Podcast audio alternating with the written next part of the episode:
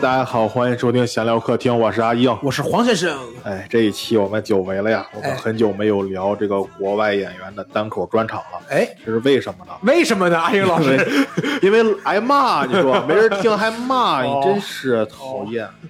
本来我们都不想做了，是呃，吧不不不，是你不想做了，这玩意儿，这玩意儿一个专场你弄一遍太耗时间了，嗯这太耗精力了。放出来没人听还骂街，你这太讨厌了，我们就不愿弄了。嗯，对，然后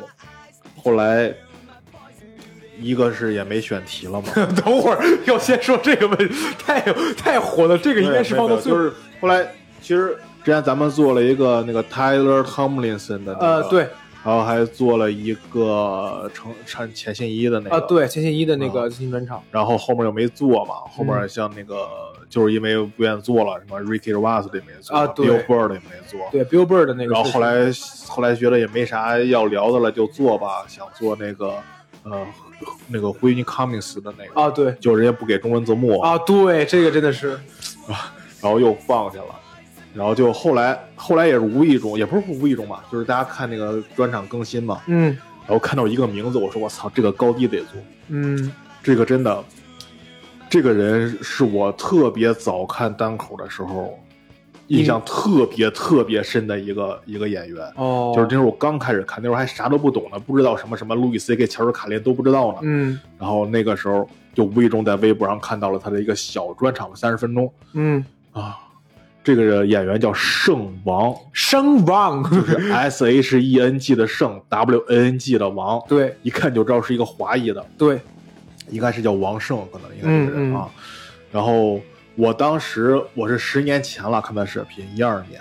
哎呦，看他那个视频，因为那个时候黄西刚火嘛。啊，在白宫的记者招待会上的演出，对，然后，然后后来我又看到了这个，当时给我的感觉特别不一样，跟嗯当然跟黄西我感觉他对比很强烈，啊，对，就是一个是，你看黄西叫 Joe Wong 吧，我记得是，就 W O N G 他英文用那个名字，我还真不知道已经把黄就是就是音译成翁就是对音音。对华丽的那个黄啊，对，阿里翁阿里嘛翁那种感觉，对，他他已经是等于已经西化了吧这个姓氏，嗯。但是这个圣王他根本就没有把他的姓氏还是 W A N G 啊，对。对吧？就是汉语拼音的王对，留下来了，而且但是，嗯，黄西他那儿讲段子，他虽然已经把名字已经西式化了，但他嗯。讲的始终离不开他是一个中国人。对，但是圣王他讲的段子，他除了他开场的那一个段，都是当时啊，我说十年前的那个三十分钟，嗯嗯。除了开场的一个用了一个进入的时候用了一个种族的段子，嗯。因为没有办法，你必须你肯定要讲，因为这是你上台以后大家对你最明显的一个印象，对你必须要讲这个东西，对。就像学生必须要讲自己的外貌一样。嗯。他讲了那个以后，他后面内容其实完全是他日常生活的东西，跟种族没有任何关系。所以当时给我感觉，哇，我说哇，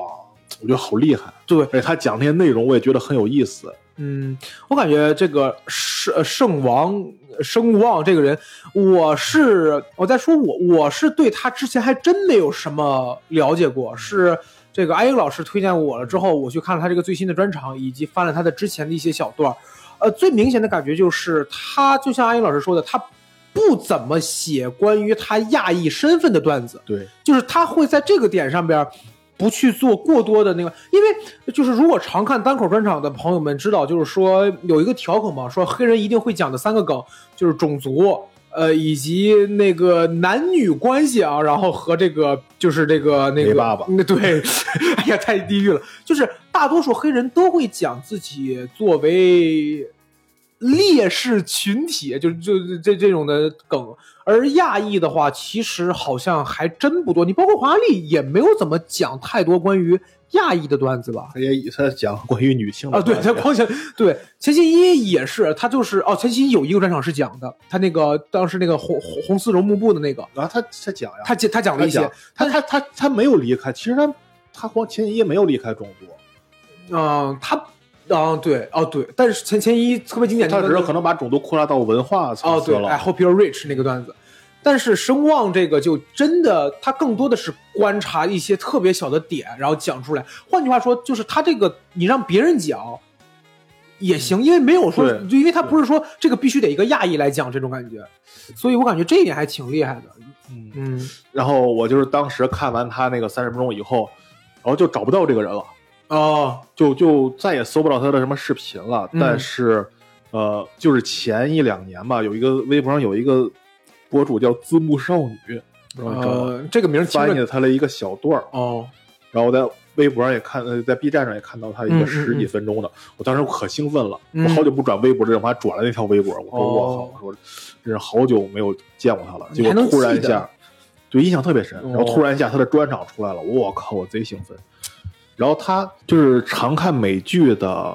朋友可能知道一个情景喜剧啊，也是讲的是那个我大概我看过一集那个剧、叫《Fresh Off the Boat》，就初来乍到，嗯嗯也是以一个华裔的视角的一个情景喜剧，讲是一组台湾人来、哦，来那个美国啊。呃，中国台湾省人来到美国，哎呦天！哦，你你没找我一句，我都没反应过来有什么不对。嗯，然后，然后那个剧他是其中的编剧哦啊，这可能是他为数不多就是经历吧。对因为国外的很多单口演员，他们都会做编剧，甚至有的单口演员，他们是因为做编剧做的很成功了以后，才再出来录一个专场。你像有些单口演员，就是他们就是深耕线下，然后去接很多编剧的活儿，慢慢的、慢慢的，他的剧被很多人熟知了。然后他说：“哦，那我这个时候可以做一个就是专场去巡演，然后包括在和网飞合作等等这种。你包括我之前知道那个呃惠惠惠斯顿那个温温呃嗯温维尼卡明斯，啊对温尼他嗯们就是他就是这个那个什么的编剧嘛，那个破产姐妹，啊，对《破产姐妹》的编剧，所以说我在看他，因为我没有完整看过《破产姐妹》，但是我看过他的很多那个片段嘛，在抖音上面，所以当他在讲专场的时候，我就特别能感觉到他的很多语气跟梗的那个方式特别的像 Max，就有这种感觉，就可能就是编剧的原因。所以说，声望应该也是很长时间都是在做编剧相关工作。我呃，你确定吗？呃 怎么了？你说他好像对他很了解，说大部分时间都做编剧我。因为你我猜嘛，他要不然就是就是因为他的资料实在太少了，所以我就不讲他的生平了吧，就直接不讲他的经历了吧？他生平这个词儿也行行可以的，因为确实网上能查到资料太少了，能查到为数不多的就是他是这个剧的编剧。嗯然后其实他是一个很优秀的单红演员，就仅有的这几个视频来看的话，对对所以非常推荐他这个新专场。还没说这个新专场，说了半天没说这个新专场叫慢慢往里入嘛，这叫 Sweet and Juicy。juicy，嗯对，然后鲜嫩多汁或者甜美多汁，大家可以这么说。然后我们先开始来简单的聊一下这个专场啊，哎。跟我们前几期又不一样了，因为它这个专场没有什么大的主题，全是一个一个的碎段子，中年男人危机算吗？就其基本上都是一些碎段子，嗯。所以咱们挑几个聊一聊，哎对。就就就凑那么一期吧啊。嗯，就是大家可以，就是大家，我我给大家翻译一下这句话的意思，就是这期时间短，就是 对，然后一上来一开场，当时我还挺惊，开场是阿里旺，对华丽华华丽的主持，这个这个我先说，就是最一开始的时候我没有看到华丽，我听声儿，我说哎，这个声音好像有些熟悉，然后一看果然是华丽，我说我当时第一反应就是哇，那这人挺厉害的了，我感觉就这个人应该挺，因为可能是 Asians 还不是 Asians 吧？下意互相帮助，因为华丽在美国或者说在国外的这个单口圈当中，已经算是一个很厉害的人了。对不管是他的一些呃他已观点经，在网飞拍自己自导自自编自导自演电影了。呃，对，所以说华丽其实已经挺厉害的。所以说，我觉得能找这么厉害的一个人给你做站台，可以这么说吗？就开场，我觉得，我觉得他是开场，或者或者引场反正主持。对最后你看他制作人也是他啊对对他俩一起制作的嘛。这个这个专场是他的导演，所以说我觉得这个，我当时我就觉得，哎，给我提了一点预期，因为我觉得他可能会很厉害，因为毕竟哦，你在那儿之前你还没有看过《圣王》之前啊，对对，我我是没有看过他的专场呃演出的，嗯，所以我觉得哎挺厉害。嗯然后他当当然一上场，当然我也看见那海报，一上场给我懵逼了。他以前我印象中他不是长这样的，我操！我当时看海报的时候，我没注意胡子，我只注意了他留着很长头发，他那个感觉有一点像西皮克，是那个吗？啊是这个词儿吗？就是有点那种感觉，然后穿着一个衬衫。然后他上场之后，我才发现哦，这是个男孩子，因为他海报也是那种大色块儿嗯，那种感觉。然后包括我在看了他之前的演出，我发现他之前是一个特别清爽的短头发这个形象，短发也不戴眼镜儿，呃，反正很清爽的感觉。对对对，结果这一次就有一点儿，我不知道该怎么形容，就有一点感觉这个人修仙儿了那种感觉，是大长头啊，艺术家艺术家然后大胡子，戴个眼镜哇！然后进来以后，呃，简单几个段子，前四分钟基本上，说实话，我明白他什么意思，嗯，但是我，嗯，就是没没笑，因为他全是美在美国生活的话，你可能会有那种共鸣对对，讲什么 custom 那那个东西，嗯嗯嗯，是？吧？就他那个大概就是说，他说。呃，我现在已经开始要去一个超市买裤子了，底下就笑了。我我感觉类比一下，就好像说我现在已经开始去永辉，你别这么说，就是 哦，不能这么说，对 custom 就是在美国属于那种，就是应该是好像全世界第二大吧，仅次于沃尔玛的这么厉害吗？哦，我收回这句话了，是零零售商，就是上海有一家，哦，是吗？就上海那个大妈们就是抢抢东西那哦我我感觉他那个意思就相当于你已经不会去，但是它属于比较面对低端产品，哦，啊是这个意思是吗？就是不是也不是低端吧，就是平民。便宜量大，哦，就是那种东西。因为我想了想，就是我生活中有过一个类似的点，就是我妈曾经跟我说，她说我要不去超市里边给你买裤子吧，哦，就是因为有的超市里边它也是会有衣服的。我说我不要，就是可能它的质量和那嘛都挺好，但我下意识就感觉我不想穿这里的衣服，对对，就有点这种感觉。有一个它里面后面有几个梗还挺好玩的。就是比如说帽子讲一个帽子一个糖果，好像是我查查是好时的一个糖果，有点像嗯士力架长的。啊，对，类似于士力架的一个东西。然后他说这个东西就很像什么加强版的 Among Joy，Among Joy 好像就也是一个类似的东西，嗯，就是 Among 好像是杏仁的意思哦，Joy 就是快乐嘛，它里面那个东西叫杏仁乐，区别就是没有 Among 也没有 Joy，这个梗我觉得还挺好玩的。对，对，然后然后接下来后面就是比较呃进段子了吧，嗯嗯嗯啊前面也是段子啊，嗯，对对，对，然后后面段子就是进一个前提，就是说。嗯，有时候你以为你这一辈子一定会做的事儿，可能做不到。嗯我最近才学到这个教训，就是我以前以为我能买一个房子，对，就是我以为我能在东西海岸都有房子，嗯，但是现在我我觉得我能有一个深一点的厨房的水槽就已经很好了。这个特别那个嘛，就是他那个意思就是感觉。就是我我我瞎说一下，就是我我让观众们更让听众朋友们更简单一点，就是你小时候以为你已经能一定能做科学家，但长大以后你发现不加班就挺好了，对就可以这么类比一下。嗯他那个他那个他说那个深一点的水槽，我特别有共鸣。是吧？是什么？就是因为我现在也算是租房子住，因为房子比较小，就是你很多东西你都需要紧着凑，因为你房子小，你就只能在有限的面积里边尽可能去开展一点儿。对，你稍微一不小心，你就比如你在做饭的时候，就容易水就漫出来了，你就得再擦再收拾。他说我需要一个深一点的水槽，那个位置，我我觉得哇太有共鸣了，你知道吗？他说我每次去我朋友家，哎，好像你来我家了一样子。就是我每次去我朋友家都会说，哎呀，你这空间真大呀，对，哎你过得可真好呀。你每次洗这个烤盘的时候，一定不会把水弄得到处都是吧？因为有时候大家也会有那种，他那个咱们可能不太用那种烤盘啊对大的那种比较比较深度比较。浅，对对对，哎就是比较薄。他 妈的，我半天没想出来这个词儿。大家大家可以脑补一下什么，嗯就是我不知道你们有没有看到过有些那个呃饭店的后厨，他们蒸米饭是一盘儿一盘的蒸，对对对他们会打开一个大箱子，然后把一个盘儿塞进去，就是我感觉那种东西跟烤盘有点类似吧，只能说有点类似对对，其实有的时候就是这样，你不光你有时候洗洗菜板子，啊，对，是不是一开水流蹭就蹭出来了？对对吧？对对吧？就有时候我们洗这些东西，就会把水弄得满眼都是啊？对，然后接下来咱还接着说，妈这个烤盘上能溅出来的水量真是大到不可思议。你以为是薄薄的一层，你风景进来，结果一下蹭蹭出来一堆水。我操，说下次家里着火就别拿水桶了，直接拿烤盘算了，是吧？就这几个段子其实就能充分显示他的风格，对，就是他讲东西没有什么特别大的那种梗，嗯，但是很密。对，就他就属于就是。嗯我感觉就有点就是他是属于那种切气口的感觉，不是是切你笑点的一半儿，就是你已经笑了，嗯你感觉这个就可以是吧？他在你笑声刚刚往下落的那一刻又抛出来一个梗，对，你能够在笑完就是还没笑完的时候就又开始笑了。嗯，他就是不是属于那种就是你看有的演员就是属于有的段子是属于那种你听我一会儿，最后砰一个笑点，然后你笑的哇太厉害了这个梗，笑完之后他们再讲别的。但声望这个段子以及他后边段都是属于那种你会哈哈哈哈哈哈哈哈哈哈哈，你可能不会一直一一个爆笑，但是你基本会不停，因为他的梗出的很密集，对。而且都能接着前一个梗。对对，而且是从他一开始就这样，就是他一抛出前提就这样，因为他前提极有共鸣，啊，对，这个点儿非常非常厉害，我觉得，嗯，就是他们共共鸣抓的非常准，对。然后后面加几个梗，然后就连续性非常强，嗯，就虽然不会让人爆笑，但是让你听着很舒服，很有意思，觉得这个哎，段很有意思，对，对就是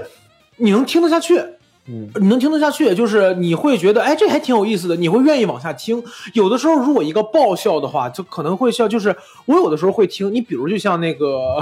那个谁，那个 David Chappelle 那种，我有的时候会觉得 David Chappelle 前面他会很冷静的讲一些东西，然后突然间给你一个反转，但是你需要稍微听一下，就是我感觉我需要注意力更集中一点。但你像声望这种，哪怕我知道我错过这个段子也无所谓，反正后边他他马上就又一个新的了，他也不是那种。每一个段子跟每一个段子都挨得很那个，因为他有很多碎段子嘛。对，所以他就是碎段子，像紧接着就几乎几乎没有过渡啊，对他，接着又讲一个读书的段子，啊，就是说我小时候啊，每回进书店都会很惊喜，说看呀，这都是我将来要学习的知识啊。长大以后进书店就会觉得，看呐，这是我永远都不懂的东西、啊。对对对啊，说，然后他后面那种说法就是说，当你看到自己的无知被按照英文字母顺序排列的时候，就就很痛苦。对，这种形容就很有意思。就我我我我发现就这个事儿的时候，我当时在想，我小时候逛书店是什么？我小时候逛书店是我看到什么东西，我都想翻一翻。我说，哎，这个我没，这个这个书是讲什么的？这个书是讲什么的？然后你包括要不然就是只看一些，要不然就是看漫画看多一些，只要有画就看。对对对对。但是我现在逛书店怎么着？我就是看看那个书籍上面那几个字 现在。看书店还是找带画的。就是我现在看书，我现在去书店的时候，更多是看书籍，就是哦，挺厉害的，翻一翻吧，绝不，你知道吧？就是尤其是我当我看了这个书名之后，我就知道，翻了，像这本书我这辈子都不会看的，你知道吗，就经常会这样。然后他又他又接着说，就说一次性被这么多知识包围，就感觉很恐怖。嗯就是明明看的那么清楚，就是学不会。对，然后这些书感觉他又在玩弄你，就像进了智慧，就智慧，智慧是个名词啊，哦，像一个智慧的脱衣舞脱衣舞店，就感觉 他这种话就就很有意思。呃，他对说脱衣舞店就是意思，哎，让你看是不是？因为在一嗯就就是我前几天刚了解到，在哦美国的法律，就是你脱衣舞这种东西是不不是违法的啊，但是哦，你刚知道是吗？不不不，但是你如果有性器官的接触，你就违法了。哦，就是其实美国可以看不能摸绝大部分州可能除了好像只除了一个州以外，就是卖淫都是违法的。哦哦哦，但是这种东西不违法，但一旦你要是接触，就是有性器官上的接触，你就违法不管是不是那个什么。所以说你再回回想他这他这个比喻。就是你能过去看一看看看 看看行，但是你真想学，你学不 了，学不了不可以，不可以。对，所以所以我觉得这种这种这种都挺有意思的，这种东西，哦这种这种说法。对，然后就说我每天晚上就我就是我想着呀，每天晚上看一点书就养成习惯。哦，对，唯一的问题就是我入睡的太快了，对对对我这书比褪黑素还管用。对对对对，然后就说这书比褪黑素还管用，每页大概五十毫克的剂量。对对，就这种东西。他就开始用了一个词儿去比喻另外一个事儿，造成一个反差效果。对就你从我当时从这个段子的时候，我觉得立马就能感觉到，这个人他把很多喜剧技巧运用的极其熟练。对对对，他知道在这个段子当中，我用怎么样的技巧能够达到一个最好的效果。就同样一个段子，我可能也能做类比，也能做双关，或者我还可能去想，就是说想谐音梗什么的。但是，就是一个成熟的演员知道，我在这个时候我能够想到哪个点是可能你们不容易想到，或者你们觉得就是我这个是最巧妙的，这个就能非常体现出来一个演员，一个脱口秀演员对于段子的处理程度，以及对于梗的一个发掘程度，这个其实很见功夫的。对，所以我你刚才打断我了，我接着说，就是我没有说，我再把这个他这个段子完整的说一遍啊，嗯嗯嗯就是说还是说从那个我试着每晚读一点书，养成习惯嘛，嗯然后唯一的问题就是我入睡的太快了，这书比褪黑素还管用，是吧？每页大概五十毫克的剂量，但是接着说这东西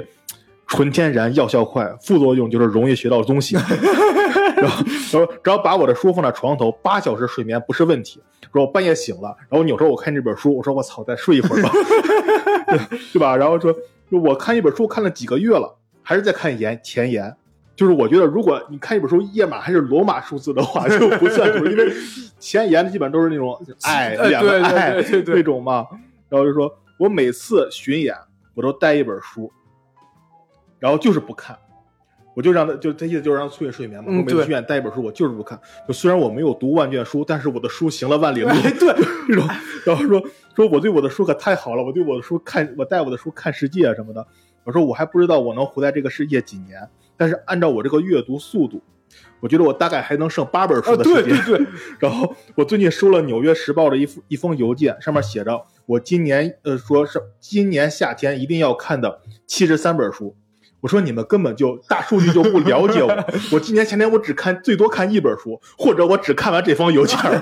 对，真的，那连着这一趟过来，你就想吧，就是我说的比较快，如果你嗯。按照正常的节奏，尤其按照他的节奏，对对对，那么走的话，这是很长一大段，对。基本上两一两句话一个梗，一两句话一个梗对这么出来的。嗯，我操，我觉得这种，我就特别羡慕有这种表达能力的人，对，就就是是思维特别发散又全面。换句话说，就是他可以，他写到这儿之后，他在想，然后呢？哎，对我然后呢能出一个梗，我根据这个梗再能想，然后呢对再往下出口，他是阶梯式的往上或者往下，就噔噔噔噔噔就跟着下来了然后实在想不到了，那我可以换个角度啊！对，对吧？换一个情景呢，就是那种发散、特别全面、多维度的看一个事儿、嗯或者一、一个一什么东西，对我觉得这个特特别难得，在喜就在喜剧中，这种思维优势特别占优势吧。对，就是你能想得多，并且你还能写得出来。嗯，可以，而且它可以就是能让你帮你，就是这种，主要是这种思维方式啊，嗯能帮你跳出来这种惯性思维。就是比如说，你看咱这边水是吧？咱们就是想到它能喝，嗯那它还能干什么别的呢？嗯就是你想能喝，能可能想一想，这些梗可能做到头了，或者别人也能都能想出来这个东西。对，但是它还能干什么呢？嗯，一下啪一下就能想出一些别的东西。，对对对，这个特能，而且能帮你找特别好的预期违背，因为你你想来，别人没想到嘛，对吧？嗯预期违背。换句话说，你养成这种思维习惯了以后，对于你写很多段子都有帮助。对对对对就你，哎呀，这个脱口秀技巧了，也不是不是技巧，就是他就是成熟，他能知道该怎么着去处理。对，然后接着他又跳了，这等于这个段子就结束了，又接着跳到后面一个段子了。然后就是这个这个我笑了半天。他说我一希望有一个良好的体态，我已经弯腰驼背快一辈子了，啊因为我很谦虚。对，哎呀，饿死我了，这个烦死我了。就是，哎，阿英老师在生活当中对于驼背这个事还好吧？我觉得你，呃是，但是我我一下我想明白他什么，我觉得太好玩了。我我我我我这个位置插一嘴，我先说我就是我，因为熟悉我的人都知道，我这个人极其弯腰驼背。我之前写过一个类似的段子是什么？就是我说我的身高可以通过调控，就是别人问我说你有一米八吗？我说我有一米八，他说我不信，然后我直一个腰我就有一米八了。嗯但是我从来没有想过我为什么弯腰驼背，因为我谦虚，我从来没有想过这个点，你知道吧？就是他怎么想到的？我感觉这个挺亚洲人的，你知道吗？对对，就是确实是。这个还挺亚洲人的。然后接下来他又跳，又接着说，就是，呃，我很愿意就是接受，就不，他先先说他父母啊，嗯说我父母从小用佛教思想来教养育我，但是我很愿意接受其他的思想。嗯对我可以去任何一家教堂，只要他有篮球场。对，然后就说他就讲锻炼身体了嘛。他说我我为了锻炼身体啊，我经常这个打打篮球，其实跟前面其实多少有点联系，对对，因为他还是在说身体这一块啊。说，但是我我会挑球友，就是我我是每周二都跟我特定的朋友在公园碰面，嗯，因为我们打的都不好，而且还爱打。对，对对，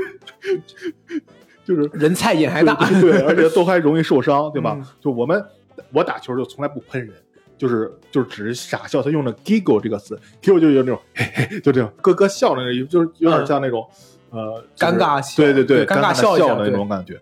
对，就是说我大脑就是现在可以大脑能想到很多招式，但是身体就是不执行。我拿到球以后，大脑想说：“我操，我来个交叉步过人，然后转身运球，然后就非常酷的投篮结束。”然后身体说：“不如你想把这个球传到界外去。”对，然后然后然后传出去了吗？好，咱们开始 giggle。对对对，就就这种这种，然后就说，然后接着还是讲打球嘛，就是我打球肯定不跟那种看起来就很壮的人打球。嗯对，然后 因为你看着这么健康，一定打球打得很好。说我们打球呢，因为我们有病，对，说我们有高血压、高血脂、糖尿病、脂肪肝。我们不是为了打球，是为了多想活，就是想能想活得久一点。对，你要想跟我们打球的话，可以拿你的诊断证明来。对，然后就是说我很喜欢就是跟我打球的人，嗯就是他们都是我在公园认识的嘛。嗯他是因为他们是我认识的最随机的一帮人。啊，对说我要是哪天抢劫，我肯定找他们，。这个段子我特别喜欢，你知道吗？对，他说第一，说我们打了一块打了八年球了，嗯，但我们连对方姓什么都不知道。对对对，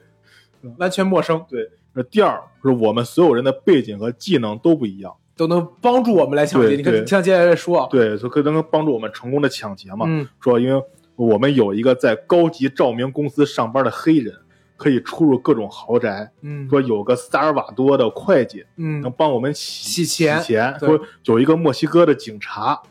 然后说是可以帮我们就处理一些善后的事儿的。哎对说还有一个哥们儿什么技能没有，但他是个白人。对，这个我就说他有我不理解的能力。对就是他这个段子是种族和职业进行混合的一个，就是他先说他是哪儿哪儿哪儿的人，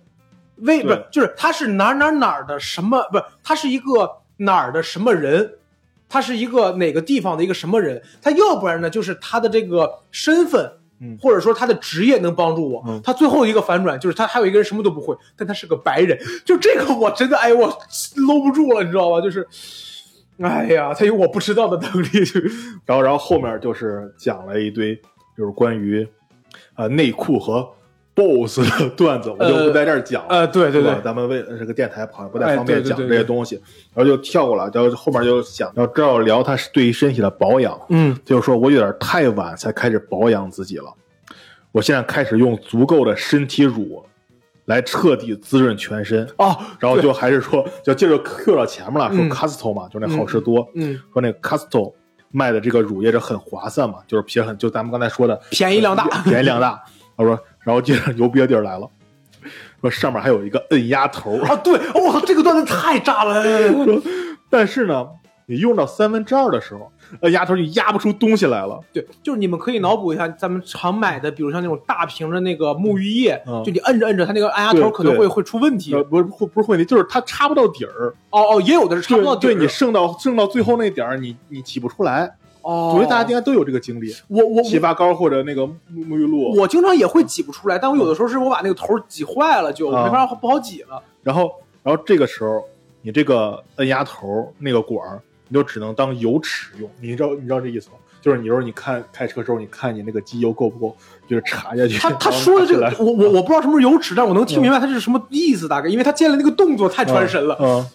对，然后然后就是就是从摁压变成了战曲，啊！对，说这个转变真的太悲哀了。摁压的时候，我觉得无忧无虑，我很有钱，有点嘣嘣嘣那种。然后战曲的就是就是哦，就是就就那个动作就非常好。大家可以看那个视频啊，啊对就拿那个，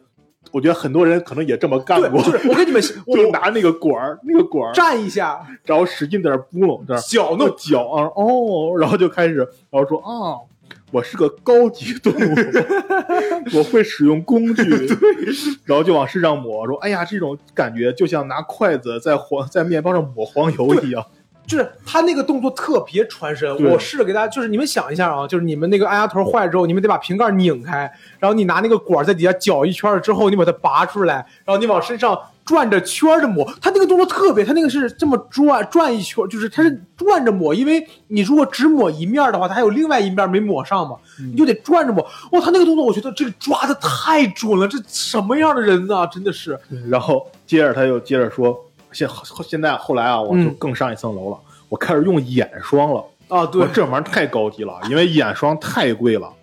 就是就是眼霜太贵了，比你比你一生买的任何乳液都要贵，嗯但是容量又最小。啊，对，就是我当时我第一次给别人买眼霜的哎，时候，你给别人买过是吗？买过呀，我都懵逼了。哎我说这跟照片不一样啊，怎么我感觉照片那么大，怎么拿了手跟我指甲盖儿一样大呢？就是我听说过，就是的一个眼霜，据说就特别小，那一个小罐儿，然后而且还齁贵，据说得两三千块钱。我说那太夸张了，而且它特别少。然后他说，呃，你得让这么多钱花的得有道理。嗯你嗯，抹的时候啊，你得用无名指，然后抹眼霜。然后这个这个 太牛逼了，他他这个他这个，我这是第一次听到这种说法。他说，因为无名指是你最柔软的手指，因为它是最没用的手指，。就是你你你们想一下，你们无名指其实基本上用它单，而且尤其你有手的无名指，你很难单独用它。对，甚至在咱们这儿它都没有名字，叫无名指，对，对，他说这个手指你不能抓痒，不能指东西，甚至不能骂人。啊，对这个，对你只能用来海誓山盟和涂眼霜。就就是说，然后他说就是还是在讲嘛，他说这东西太贵了，说我有一天我发现我我这脑门这儿有一道皱纹，嗯，我试着试贿赂这段皱纹，我给他涂眼霜，对，我说这是眼这是眼霜呀，我给你涂呀，你可别告诉别人。对，然后他讲了一个就是带女朋友看乳腺癌的，呃，不是乳腺，看乳腺的那么一个段子，检查那个，对对，那个其实也挺好玩的，就是嗯那嘣嘣那种，然后就是讲了好多，就是类似于那个看看病，嗯，美国看病，他看病咱咱就不不展开了，他嗯有点就说美国那个什么，然后接下来他又讲，就是说又进了一个前提，说我们他是接着前面看病的嘛，嗯嗯嗯他说我经常看到很多报道呀，就是说科学家发现了癌症的新疗法，哦，这个对，但是只对老鼠管用，对，对他们经常看到这种东西已经已在小白鼠身上得到实践，或者什么，对就是说我们应该达成一种共识，就是人类的报纸不应该报道这种新闻，这属于老鼠新闻，对老鼠让老鼠们知道就行了。我发现就是这一类研究啊，有百分之九十九点六，我估计是他编的数啊对。百分之九十点六无法用于人类。对，对，所所以我们投资了无数的金钱和时间，为了造福敌人。然后我我们现在拥有了一大堆和老鼠相关的医疗知识，嗯，但是连感冒都治不好。对对，如果你是一只得了糖尿病、什么湿疹、痛风的老鼠，那你不用担心了。对，能治，对对对，说这年头当老鼠可太好了，说当人可太难了。然后就接着就是还说嗯。啊，在美国当个人太难了，嗯。是不是？对对对，然后就还是讲他那些啊，咱们就嗯。不不不展开说了。接下来就讲了一个说，他有一个闲置的榨汁机，啊，然后就是说，当你成年以后啊，迟早会意识到自己需要营养，啊，对，但是你又不想吃的营养，说你嗯想作弊，想抄小路，然后你就发现有个蔬菜汁，然后你觉得喝蔬菜汁可以解决自己大部分问题，然后但你去买的时候你就想，啊，这玩意儿太贵了，我嗯，买不起。然后你算了算，哎，你要是买个榨汁机呢？然后几年几年以后，你就能省下一百万。然后你就跟你朋友说你的想法，然后你的朋友们把他们不用的榨汁机，想把他们不用的榨汁机送给你。嗯，然后这时候你你还没有预见以后的结局，对，因为你 你还没有考虑到为什么他们会有对对对，我也的榨汁机。想说这个，对，然后你还拒绝收这个榨汁机，你说你的心意我领了，但是我不想买你这种榨汁机。说难怪你们不用呢，不要买牛逼的，我要买更高级的。说于是就花了四百美元买了一个好的，然后跑到农贸市场买最新鲜的食材。你知道他们非常新鲜，因为他们很脏。这个点我就小点我也觉得挺有意思。嗯，对然后，你买了水果，肮脏的水果，然后回到家，然后刷洗，然后切丁、榨汁儿，然后清洗榨汁机，然后把它放回去。对，然后一个小时以后想，我他妈再也不弄了。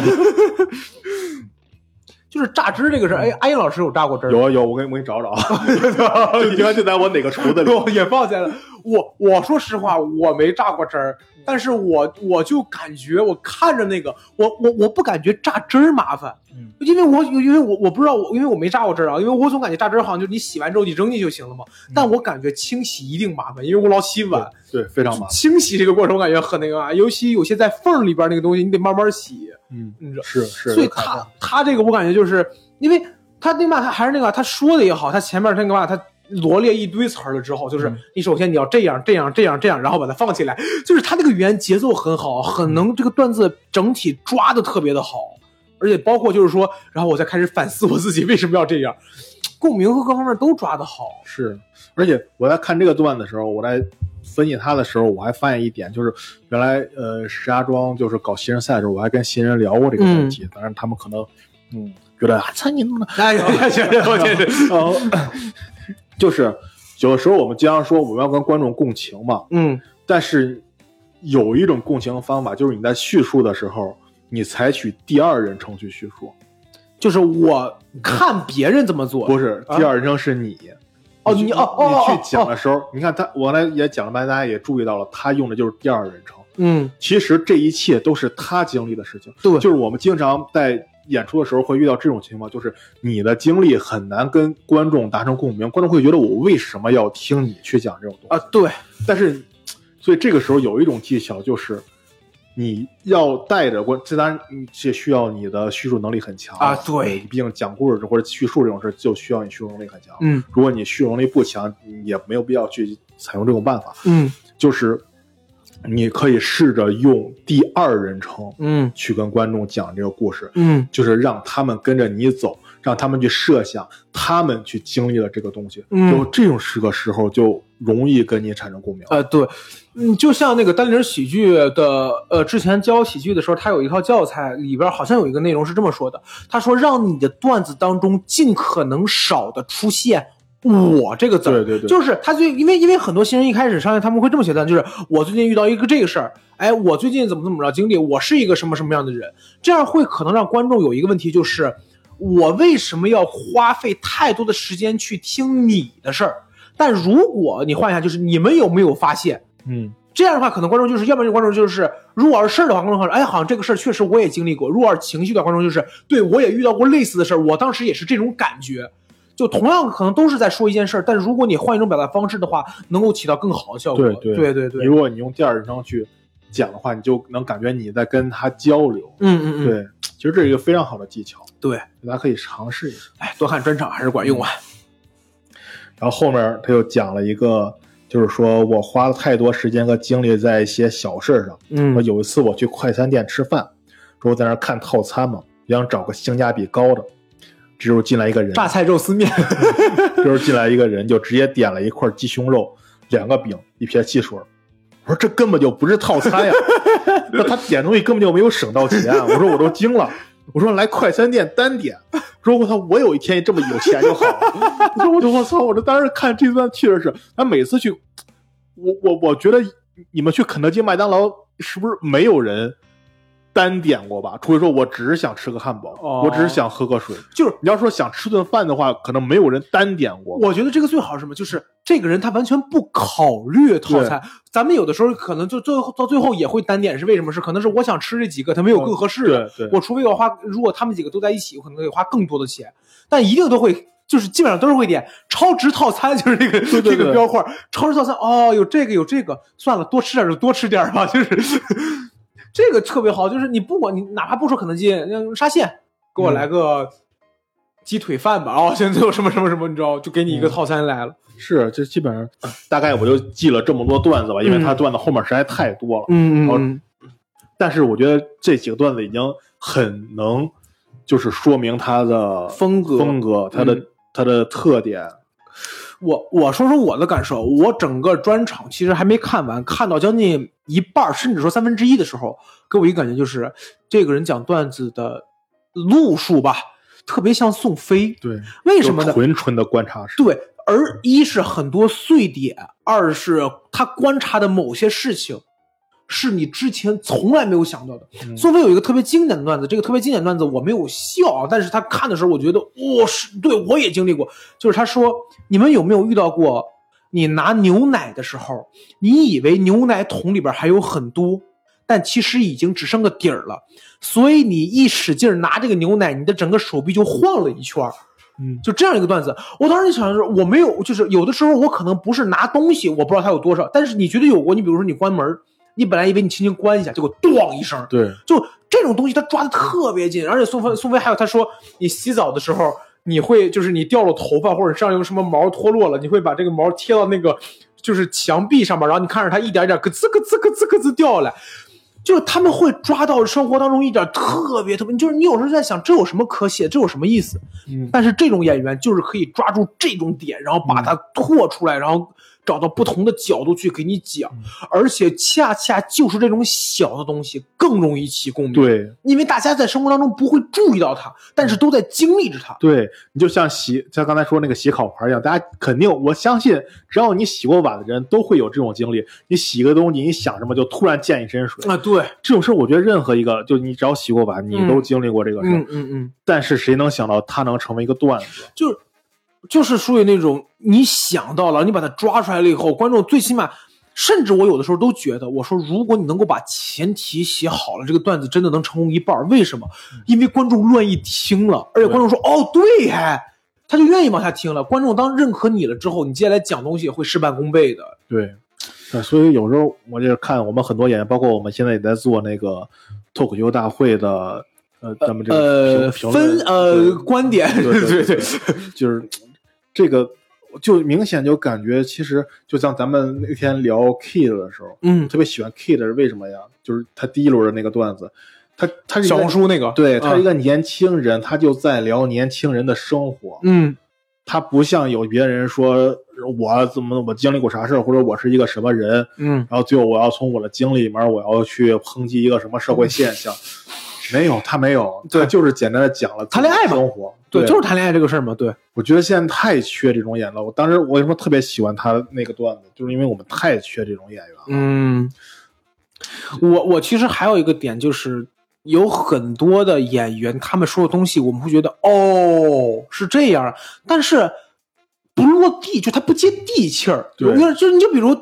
哎，就直接说吧，你就比如女孩子口袋这个事儿，嗯你让我你给我讲，我会觉得哎哦是这样，哎确实，你你不管是给我讲观点还是给我讲梗，甚至说你给我分析背后原因，我都觉得哦是这样，我从来没有想过。但他跟我的生活是离得比较远的，我感觉有些女孩子她们也不会去想为什么我的衣服没有口袋。她不会去思考这个事情背后的逻辑，嗯但如果你跟她聊谈恋爱这个事儿，你有没有发现，男人用虎扑，女人用小红书，立马就是哎，对我男朋友也直男，你知道吧？就是他就接地气儿，就像啊，我还是说那个，你就刚说那个呃女女生衣服没有口袋的这个事儿，我我我，哎呀，我因为我之前我是知道这个事儿嘛，啊，然后我但是我看的时候我又觉得，你首先你想说点啥呢？你要想说啥，你又不好笑，你不好笑吧？你就那个不好笑，尤其尤其你说那个好像那个什么口袋儿什么跟女女人就就不怎么样，就像祖坟一样。呃，这一看就是硬凑的呀，因为你可以任何一个其他的，就是与女孩不相关的事儿，你都可以扣到啊，对这个梗上，坟上，对对吧？所以这并不巧妙，这个东西，你技巧也没有达到，也不是好笑，你就是在写，但你又你说了这个，你又能说明什么呢？嗯你可以自己去，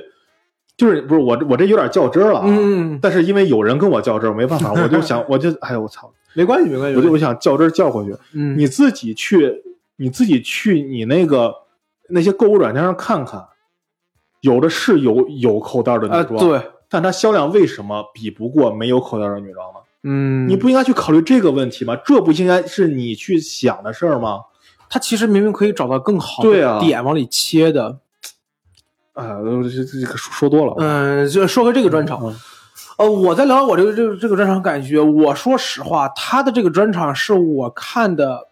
我觉得有一个点还是挺那个嘛，就是他这个专场让我感觉是一个有点冷的专场，是什么？因为我看到很多演员做网飞专场的时候，他们都会。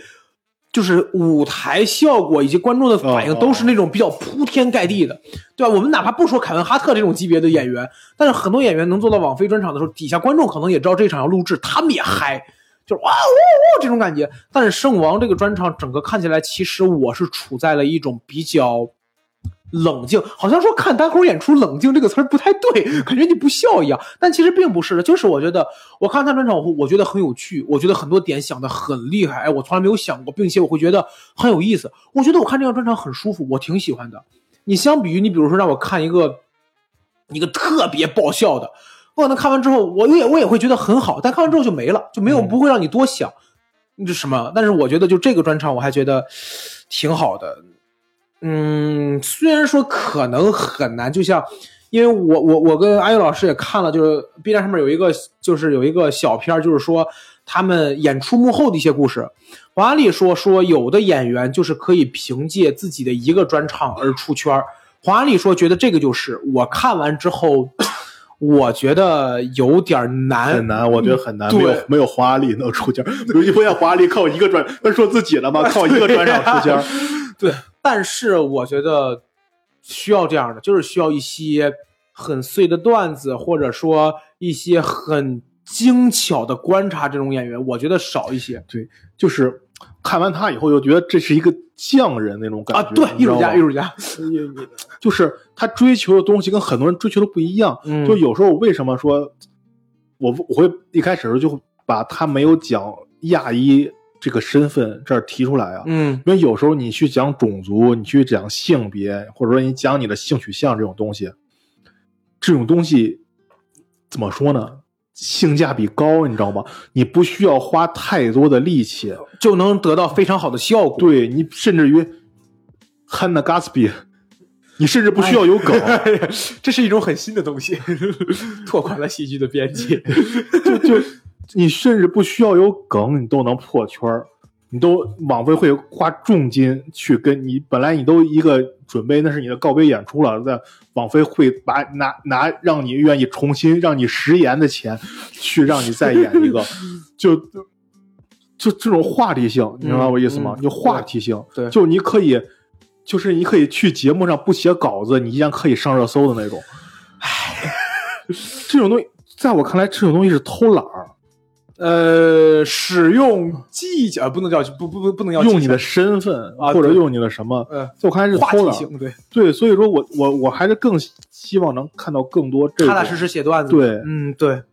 就是我不知道是不是圣王的第一个专场，我还挺期待他以后能有专场的，不管是等多长时间。为什么呢？因为我发现现在越来越多的演员，不是就是能做能做到网飞给他办专场级别这个演员，他们开始做什么？他们开始说自己最近经历什么事儿了。嗯就是哎，你看我这一年我又去了哪儿哪儿，哎，我发现我去哪儿哪儿还挺有意思的，给你们讲讲。但是吧，他们可能到这个级别，他们也逃不开这个问题了，就是他们必须得讲自己的事儿。为什么？因为我过来看你，已经不单单纯是看一个喜剧了，我是看你这个人。嗯你就比如，我估计招可以的专场咱俩也不做了。你就比如说前两天又刚更新的那个一个叫招可以的一个演员。乔科一啊，一个演员，他的专场前半部分的段子我挺喜欢的，因为他前面比吴星辰讲的好。啊，，对，真的就是比就是那个演员他讲的专场跟吴他他段子当中的段子跟吴星辰撞的死死的，就是他讲的也是我呼吸机然后的段子，包括就是说我旁边的人看我带呼吸机段子，但是他从专场差不多三分之二往后就开始讲，我觉得我要让菲律宾站起来，因为他是个菲律宾人，他说我要让更多人看到菲律宾的声音，然后菲律宾菲律宾，然后底下观众也也起哄，好厉害。我看了以后我也觉得挺好，但是我说实话，如果我不是特别粉他，或者说我不是有特别强的一个呃跟这个国家的一个感情的话，我可能到这儿我就觉得哦、行吧，因为你后面段子或者说好笑的部分少了一些，我个人觉得，嗯但是并不影响他依旧能卖票，以及网飞能给他做，对啊因为他到那个级别，所以我还挺期待圣王在后边的专场能不能继续保持，就是更段子或者说更纯粹段子多一些，嗯。呃，哪怕你去讲一些自己的事儿，也尽可能的把它处理成，或者说写成就是这种感觉。你像他他他是讲了自己的事儿，其实很多自己的事儿，啊，对，对对。但是他会能让你就是能 get 到他那个情情，就是跟他共情吧。你比如说打，其实打篮球就是他自己的事儿，啊，但是但是他没有去跟你讲我啊，我有一次去打篮球，呃对对他是很概括的跟你讲我打篮球，我这个过程中我发现了一些什么什么什么事儿，嗯嗯嗯，他可能我的理解可能是他这个东西，你其实你换一个人也行，嗯就是他并不是在强调声望在打篮球，而且对。是我。但有些人他就是那个，你就比如凯文哈特，他已经到了那个，就是、你就是听听凯文哈特的故事，嗯，有点这种感呃，或者 David Chappelle，他一个专场都是讲我经历那个，对对对。对对 那个有帮傻逼骂我，我说你们才傻逼。呢，看这玩意儿也挺有意思的，对也有就 是只要他骂人是真带劲，我操！哎啊，对，David Chappelle，他给 H 是 HBO 的专场十个办完了。嗯，网飞哦，网飞的时候专场办完了，哎，也不知道他他估计我得应该还应该还会还会再续，嗯，对，所以你让我最近看的话，我会觉得这个专场我看完之后，还是那句话，就是挺舒服，挺好的，挺好的。这种就跟喝酒那种有回甘那种感觉，哎，这个形容的好，嗯真。的。然后，就是我还是在想那个什么，就是关于还是喜剧上的事儿。嗯，咱们那回聊来着，呃，就是喜剧是什么嘛？就是我说，我觉得喜剧应该是笑。就是我昨天，呃，我，哎呀，不好说。就是说，其实他就是看他这个专场，你能感觉就是很平嘛，他这个专场嗯，很平稳嘛。对，然后我在看，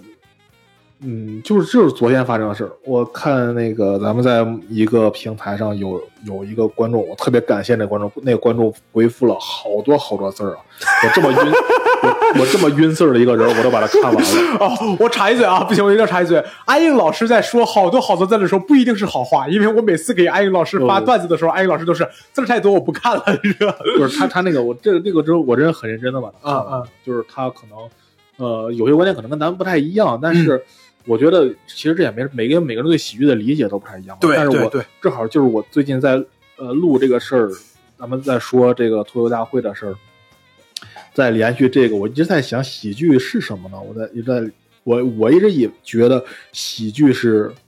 消解性更强。我原来其实好像在第一期的时候我就聊过，嗯我说喜剧更应该是一个盾，而不应该是一把剑。然后我昨天看那个一年一度喜剧大会第二季的第一期嘛，嗯当时有呃连着两个，一个是就是加班的那个那个段子，还有一个就是李豆豆的那个段子。嗯我看完以后，其实我觉得我更印证了我的一个想想法，就是喜剧应该是消解。我是觉得它更应该是去消解的，就是他去那两个段子其实是比较惨的，哦就是说会让你，但是你会看着很有共情。嗯，我觉得看完以后，就是我觉得他会给人一种这种感觉，就是没事儿，就是你你要知道，有这种经历的不是你一个人，嗯就在告诉观众，有很多人跟你一样，嗯你这样不丢人，嗯嗯嗯就是可以很大的能缓解你的很多负面情绪，我是这么感觉的。嗯，反正我看完那两个作品以后，我我这感触很深的一点就是在这儿，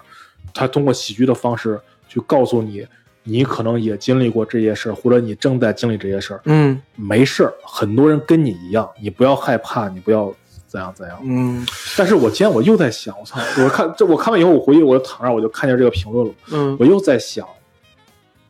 嗯那个那个听友给咱们回复，大概就是关于喜剧，他认为，呃，咱们批评双胞胎他们，他们可能他，但是他可能认为，你看他表达了很多东西多好呀，嗯嗯你看四文表达多多好呀，他，嗯嗯，我我你看它里面内容多深刻呀，什么的。嗯首先我说我们做这个都，嗯，脱口大会那个评论节目，我们不太想去分析它的内容，嗯，我们其实更多的想从技巧啊，或者段子本身，或者表演上了去分析这个演员。不不太想分析他的出发点，对对，呃出发点，对，这样他为什么创作这个东西，他想表达什么，嗯不不在我们分析的内容之内，嗯嗯，不在我们考虑范畴之内。但是我又在想，喜剧是不是应该有点攻击性的？因为我在想，嗯，咱们国家我就不说了，像像国外，像美国那边，像美国那边排单口演员，不管哪个榜单去排名，永远都是第一名是理查普海尔，第二名是乔治卡雷。嗯为什么？就是因为这两个人，他不仅仅推动了喜剧的发展，他甚至推动了美国社会是是艺术的发展。嗯，哎呀，我是在想，哎呀，我现在也也也也是想不清这个事儿。哎，我那那我我说说我想法。你刚才说消解这个事儿的时候，我想起了一句 slogan，但我忘了这是哪个节目的了，就是笑一笑，没什么大不了。嗯有这么一句话，我觉得这句话很能印证你说的消解性那个问题。首先，我认可消解性，就是它消解性是什么？就是这个事儿没关系，我们可以讲，而且没关系，我们可以用这种方式来讲。你觉得你很惨，没关系的，但是这个事儿你换一个角度来看，它其实也挺好笑的，所以开心一点吧。这是第一点，我觉得消解性是对的。第二点就是说，它要不要有一些攻击性？我觉得攻击性的前提是什么？还是我们说过，就是它首先得好笑嘛。我是比较支持就是喜剧自由论的，就是你可以说任何事儿，嗯但是前提是如果你冠上喜剧的话，你得让它好笑。我有时候在想，为什么就是说要让说喜剧要我们说要有一定讽刺性？比如说，就当年姜昆老师的那个照相馆的那个段子，如此照相，你包括就是说《火火遐想》，为什么说早年的喜剧或者说相声也好，小品也好，要有一定的讽刺性？比如那个打扑克，嗯呃，黄宏和侯月文的那个打扑克，前提是。因为是我们在用一种更好笑的方式，让你们看到社会上的某些事儿，嗯因为如果我直接正儿八经的表达观点，你看现在有些人贪腐，贪腐，有些人就是说什么官僚主义，你可能就没兴趣了。嗯可能有些人不愿意听这些，就是哎，这跟我有什么关系啊？又得听开会，又得听报告。但如果我用一个笑话给你讲的，你在笑完之后，可能就会有些人，哦，他可能还是不是还有这么一层意思？他可能会思考一点。那这个时候就稍微推动了一些。那这个时候就稍微推动了一些，嗯就跟那个，我首先是先让你笑，其次你能够悟到什么东西，那是你的问题，我当然很开心，但这个东西不是我强加给你的。如果有一天喜剧的意义是，走，我们今天去听谁谁谁，为什么呢？听他最近又听他最近对某个某个事儿又有了什么样的看法，这个事儿他会怎么说？我觉得那可能教育意义或者说所谓的观点价值输出就大于喜剧性了。嗯你就好像我之前看一个那个什么，我之前看就是说有一个电影博主，他曾经聊过一期小品，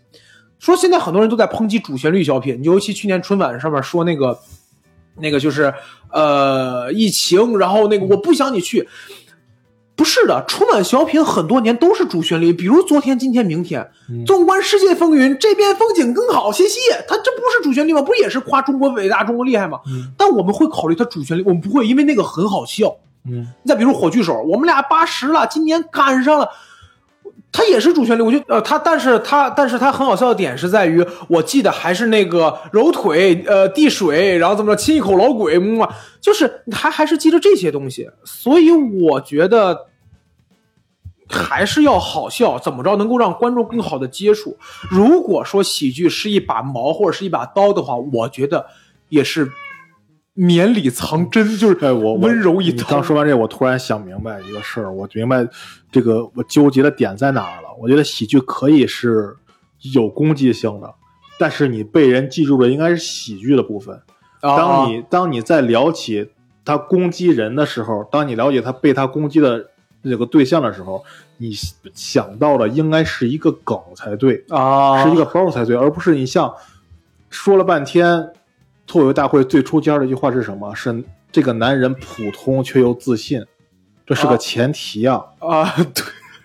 啊，是啊，他不是个梗啊，对啊，你看这个男人，他那么普通却又那么自信，